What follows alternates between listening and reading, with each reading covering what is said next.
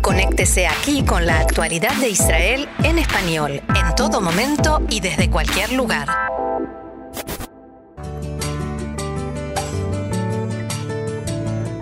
Bienvenidos. Acompáñennos a recorrer la actualidad más allá de las noticias.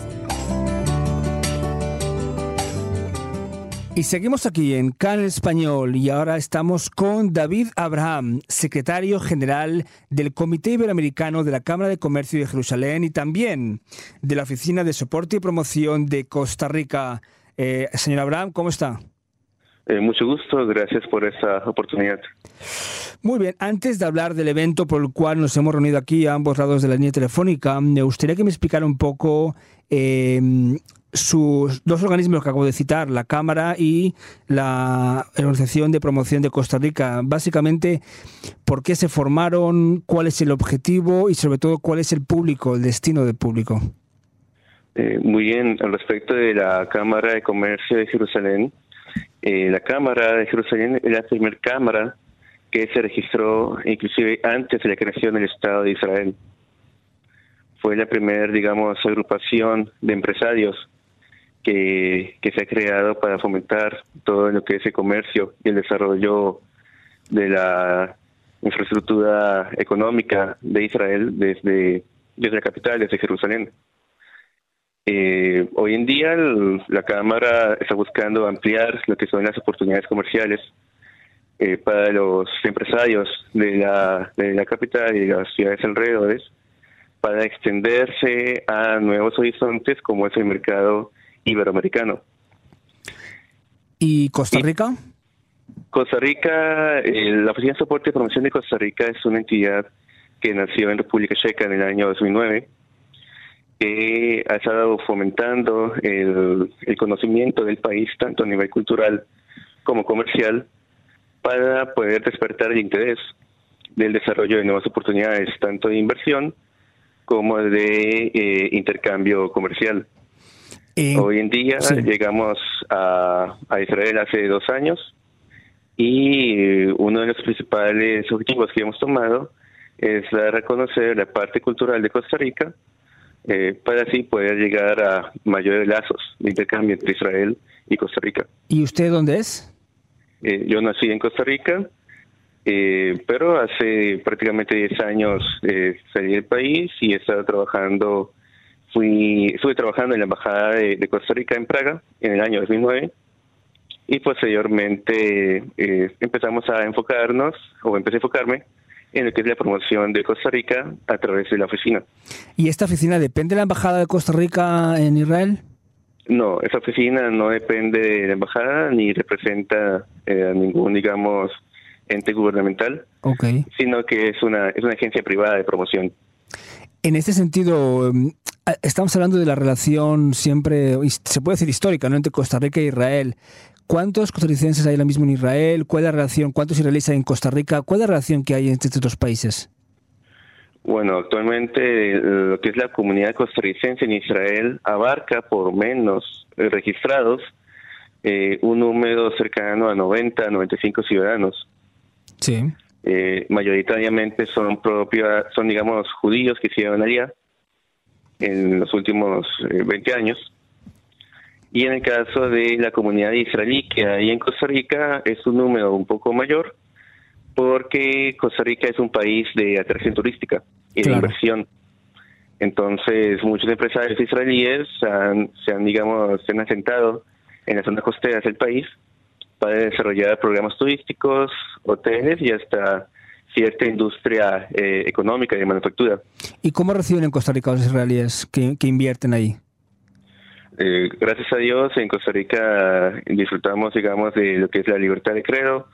No hay ninguna, ningún concepto, digamos, eh, cercano a lo que es el antisemitismo, porque en el país siempre se ha fomentado la tolerancia entre los pueblos. Si no me equivoco, es verdad que hay muchos cada vez más jóvenes que viajan a Costa Rica como, como turismo, ¿no? Incluso gente que acaba el ejército y también viaja a Costa Rica, es un destino realmente cada vez más atractivo, ¿no? Correcto, además, el, digamos que por la barrera cultural y también de la distancia, hoy en día el país no, no tiene, digamos, una difusión bastante amplia en Israel. pero de lo poco que se conoce sobre Costa Rica en Israel, lo que destaca es el turismo, gracias precisamente a la migración de, turistas israelíes que llegan después del ejército a la famosa playa de Jacob y a otros puntos de gran interés del país. Muy bien, pues estamos hablando del, evento que va a ser en finales de mayo con estos dos órganos junto a Kasei, que es la Keilat Sefarad Atika de Israel, es decir, la comunidad antigua de Sefarad de Jerusalén. Un eh, evento cultural previsto para el 26 de mayo. ¿Nos puede explicar en qué consiste? Sí, eh, en realidad es un evento que va del 26 al 30 de mayo, son, son cuatro días, pero el evento principal, que es el que estamos buscando fomentar, por la, eh, la calidad y la variedad cultural que se puede disfrutar en, en, esa fecha, eh, se va a llevar a cabo en el Teatro de Jerusalén el domingo 26, tal y como comentamos. Eh, va a haber una presentación de músicos, tanto israelíes como músicos que van a venir de otros países. Costa Rica es, es anfitrión, porque nuestra oficina es quien lo está promoviendo. Cada año tiene que haber un país diferente en el cual el festival busca enfocar la divulgación cultural. Y en esta oportunidad contamos con la visita del pianista Esteban Álvarez, que es uno de los pianistas más famosos eh, de esa generación de, Costa Rica. Aparte de eso, hay presentaciones de mariachis y también va a haber música sefardita, entre otras actividades. Y todos los actos en Jerusalén, en el Teatro Jerusalén. Todos los actos del domingo 26 son en el Teatro Jerusalén y alrededor es el Teatro Jerusalén. Si no me equivoco es la primera edición, ¿verdad? La primera edición de este festival. Correcto, es un plan, es un plan piloto. ¿Y cómo, cómo se creó esta idea? Es decir, eh, eh, lo sorprendente es que es la primera edición, ¿no? ¿Cómo surgió esta idea? Eh, sucedió por el desconocimiento que hay sobre, digamos, las relaciones entre Iberoamérica e Israel. Por ejemplo, si hacemos una revisión del intercambio económico, el, intercambio entre Israel y Costa Rica no llega, entre Israel e Iberoamérica no supera el 4% del producto, producto Interno Bruto israelí en el tema de exportaciones. Entonces, al ver que Iberoamérica es la tercera economía más grande del mundo, eh, digamos, se muestra que hay una, hay una falencia de, conocimiento sobre el, intercambio que se puede desarrollar. Y, sí.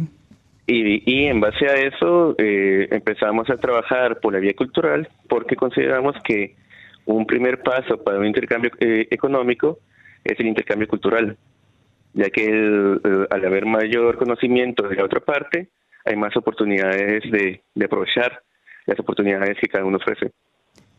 Eh, y ustedes se dirigen básicamente a un público israelí autóctono 100%, que habla hebreo, o como a lo mejor me temo, entre comillas, o también está bien evidentemente, un público basado básicamente en los Olim Hadashim o, digamos, israelíes de origen iberoamericano. ¿Cuál es el público a los que usted se dirige? No, el público que nosotros estamos enfocados es el público europarlante porque el Olim Hadashim ya tiene conocimiento de Iberoamérica. Entonces, nuestro objetivo con el público de Oleg Hadash es darles oportunidades para que a través de la Cámara y, las otras organizaciones puedan, digamos, desarrollar actividades a través de nuestra infraestructura. Pero la divulgación se enfoca precisamente a aquellos que menos conocen sobre la región, que son usualmente los israelíes nativos, por decirlo así, que idioma principal es el idioma hebreo. De los que usted ha hablado con ellos, seguramente me imagino que habrá escuchado, habrá recibido feedbacks y todo lo demás. ¿Qué, es lo que sabe el israelí medio de la calle, el israelí que no tiene ningún tipo de origen o conexión con Iberoamérica Latinoamérica? ¿Qué es lo que el israelí medio conoce de, a nivel cultural del continente? Bueno, lo que más se da a conocer entre el público israelí es la parte turística. Claro. Ya que Israel, digamos, es uno de los países que tiene mayores niveles per cápita de, de, turistas en el mundo. Y, y desafortunadamente el, el conocimiento mm, muchas veces se, se limita a ello, ni siquiera hay una noción geográfica. Por ejemplo, cuando se habla en hebreo, sobre América Latina, el término que usualmente se utiliza se dice la región es eh, América, o sea, Sudamérica, cuando en realidad son, son tres regiones. Y este y cuando se habla sobre Iberoamérica, se utiliza el término sefarat, que si bien es cierto que es España y Portugal, pero este eh, no no se piensa o no hay una conexión clara con la cultura y la historia portuguesa. Entonces, esos son, digamos, ciertas, eh, ciertos, digamos, puntos que nos llaman interés, que creo que hay que ir mejorando eh, para que se conozca, por ejemplo, lo que es la capacidad económica que tienen países como el Perú, eh, las riquezas este, mayas que se encuentran en Centroamérica, por ejemplo en Guatemala, y este y otros, digamos, puntos de conocimiento importantes eh, que van a permitir ampliar la visión del, del, observador israelí respecto a lo que se, encierra y se ofrece dentro de Iberoamérica. Y de forma, y de otro, desde, el punto de vista inverso, es decir, eh, considera o cree posible que haya cada vez más personas de Iberoamérica que se interesen por la cultura israelí? Es decir, ¿no ha pensado hacer una, una especie de festival, pero diremos de sentido contrario? Eh, sí, es más, nuestra organización, que es, es, es lo que se dedica la, la comunidad CASEI, eh, está trabajando para fomentar desde el punto cultural la relación con los que se conoce como Bnei Nusim. Sí, conversos. Los hijos los forzados, exactamente. No son ni siquiera conversos porque ellos no ellos no se, no se, no se consideran así.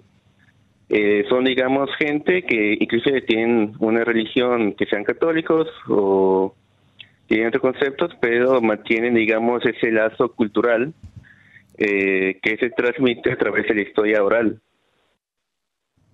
Entonces, este, eh, por ese sentido, especialmente con Portugal, hemos hecho grandes, grandes avances haciendo conciencia sobre las historias genealógicas de las familias, la recuperación de del arraigo de los descendientes de los judíos que fueron, digamos, expulsados eh, durante el periodo de la Inquisición portuguesa y española. Estamos hablando del aspecto cultural, aspecto económico. Le pregunto a usted si el factor político no se convierte a veces en una losa en estas relaciones, el factor político, la situación de Israel, el conflicto con los palestinos, o es un tema que intentan un poco dejar al margen. Eh, nosotros tenemos una filosofía de que, sea como sea, hay que ser conscientes, eh, puede existir conceptos, digamos, antisemitas respecto a Israel por el factor político, pero eh, mm, yo creemos que la mejor forma de luchar contra esas dificultades se basan en lo que podemos aportar y en lo que podemos acercar entre las personas, más allá de ver las diferencias o los problemas que pueden haber en el intercambio ideológico. ¿Han recibido apoyo en Israel de las autoridades israelíes, en este caso de Jerusalén, para este evento y para más eventos? Eh, bueno, nosotros recibimos el apoyo por parte de la Cámara de Comercio de Jerusalén. El, siendo así, todo lo que es el apoyo político y institucional, eh, lo recibimos como parte del apoyo que recibe la Cámara eh, de las instituciones. Por cierto, ¿cuántos miembros tiene la Cámara? Eh, la Cámara tiene más o menos, eh, los miembros tiene, tiene miembros y tiene organizaciones. Sí. Se, se calcula que en su conjunto puede ser unas 72 mil eh, entidades las que están afiliadas dentro de la Cámara. Entiendo. O sea, básicamente quien quiera invertir puede hacerlo a través de ustedes, digamos, como canal para ayudar un poco a facilitar la, la entrada en esos países, ¿verdad? Correcto, el que quiera invertir, el que quiera conocer eh, sobre cuáles son las oportunidades, el, la, todo lo que es un análisis fuera, los riesgos y las, amenazas, pues eh, el, Comité Iberoamericano está dispuesto a brindarle ayuda. No necesariamente tiene que ser miembro de la Cámara para que reciba la colaboración de nuestra institución. Una pregunta personal. Usted, como ya que vive en Israel hace 10 años, ¿no? Se me ha dicho, y es de Costa Rica. No, llevo, llevo, dos años en Israel. Ah, dos años. Ok, dos años. Bueno, tampoco es poco. en, Israel, dos años como si fuera 20 en otro, en otro país.